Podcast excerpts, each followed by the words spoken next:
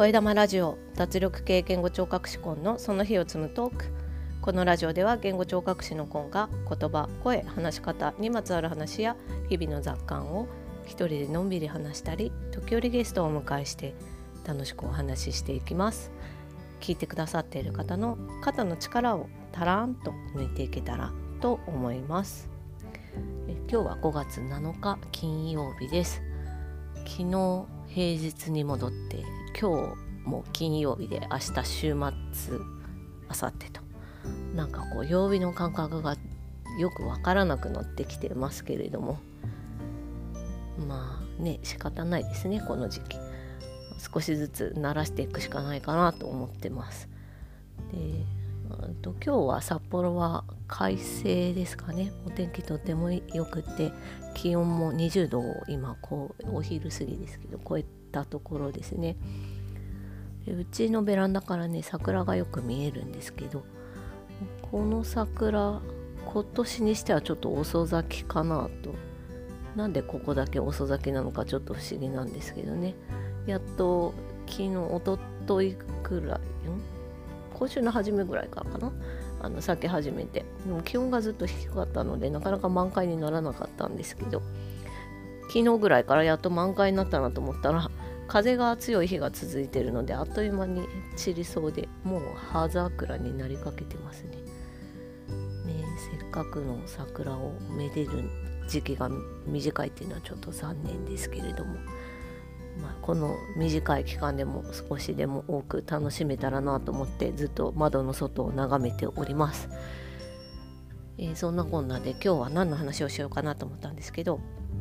えーと、私が入ってるオンラインコミュニティのハロコミというところで時々お話しさせていただいてたカオさんという方が、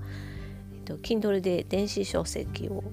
えーと4月22日に出版されましてタイトルが「頭の良さと強い心が育つすごい虫育児」という本なんですけどその本の読書会先週末やりましてすごく楽しかったんですよね。でその話ぜ、えー、と前々回かそれぐらいに、えー、と音声配信でもお話しさせてもらったんですけどと今日はその本の内容についてブックレビュー的にお話ししてみようかなと思います。でもう一回タイトルを言うと「頭の良さと強い心が育つすごい虫育児」で、えーと、竹澤香さんというお名前で本を書かれています。と Kindle のアンリミテッドのあの対象内なので、えーと、アンリミテッドのサブスクされてる方は、まあ、無料で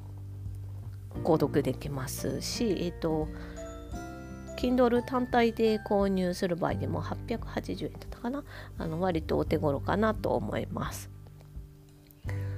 で、うん、とこの本本当にあの最初から最後まですごくあの読みやすいし分かりやすいしあのなていうかこう筋が通っているお話だなと本当によく書かれている本だなと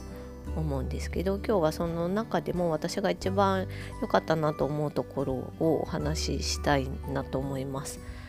で一番の私にとってのポイントは共感だったんですよね。であの、まあ、カオさんは虫を通してこうお子さんが興味だったり、まあ、知的好奇心をどんどん広げていってそこから学んでいたことがすごく多かったっていうような様子を書かれているんですよね。で私もずっと好きなものが子供の小さいうちからあるっていうのはすごい強くていいことだなって思っていてうちの場合は虫はそれほどあの興味は示さなくって、うんと、うちは電車なんですけどもう本当にうちの子も長男特に長男ですね今6歳小学校1年生なんですけどあの親よりも電車をずっとよく知ってる感じですね。でうちは北海道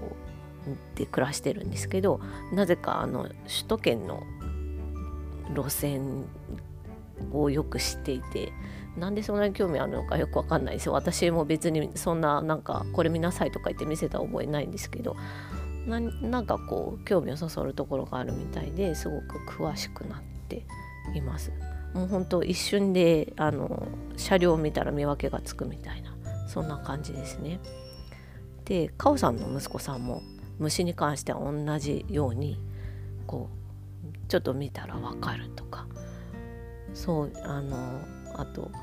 お友達だったり先生たちにも博士と認められるほどの虫博士っていうあの知識がすごく豊富なお子さんであるっていうところでで母さんはその虫博士を育てるところで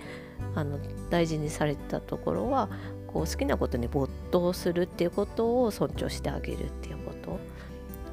それからその無理強いしないっていうところですかね。親主導になるんじゃなくて子どもの興味主体でこう次にどうしたらいいかなっていうことを考えていくっていうようなことを本で書かれていてそこは私もあの割と同じような考えであの息子の電車に関してはやってきてたのであよかったなというふうになんかこう同じように考えてされてこられてで息子さんがそこ博士っていうほどこう知識を広めていってそしてこう自分の自信にもつながっているというところですごいことだなって思うしこ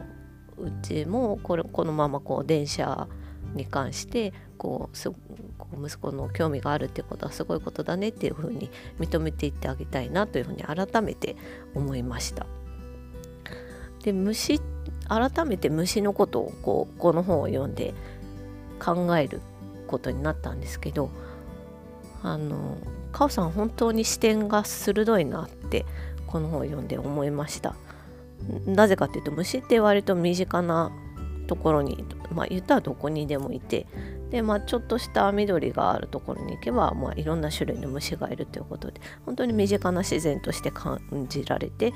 そしてあの生き物の生態っていうものを知ったりとか。でそれに関連する植物のことも学ぶことができて。でどんどんどんどんこう枝葉を広げるように知識が広げられるっていうところがが虫の強みだなと思ってて。でお子さんがそこに興味あるから、まあ、そそれはこうこういう良さがあるっていうところちゃんとこう深く考えて関わっていっているっていうところがこう本を読んでて伝わって本当にこう子供との関わり方っていう意味でこの本はすごくあの考え子供との関わり方を考え直すいいきっかけになったなというふうに思っています。はい、あの絶賛販売中のすごい虫育児ぜひあの興味持たれた方お手に取っていただきたいなと思います。あのえっと Amazon で「すごい虫育児」で検索すると出てくると思いますしあと Twitter でね「ハッシュタグすごい虫育児」で検索すると、まあ、あのその本を読んだ感想だったりとかあと読書会での感想とかも皆さん参加してくださった方書いているのでそういったものを読んでみてであのあいいなと思ったらどんどんと読んでいってほしいなというふうに思います。ということで今日は頭の良さと強い心が育つすごい虫育児竹澤香さんが書かれた本をブックレビューしました。というわけで今日はこの辺で終わりにします。声玉ラジオ脱力系言語聴覚士のコンがお届けしました。カーペディエムチャオ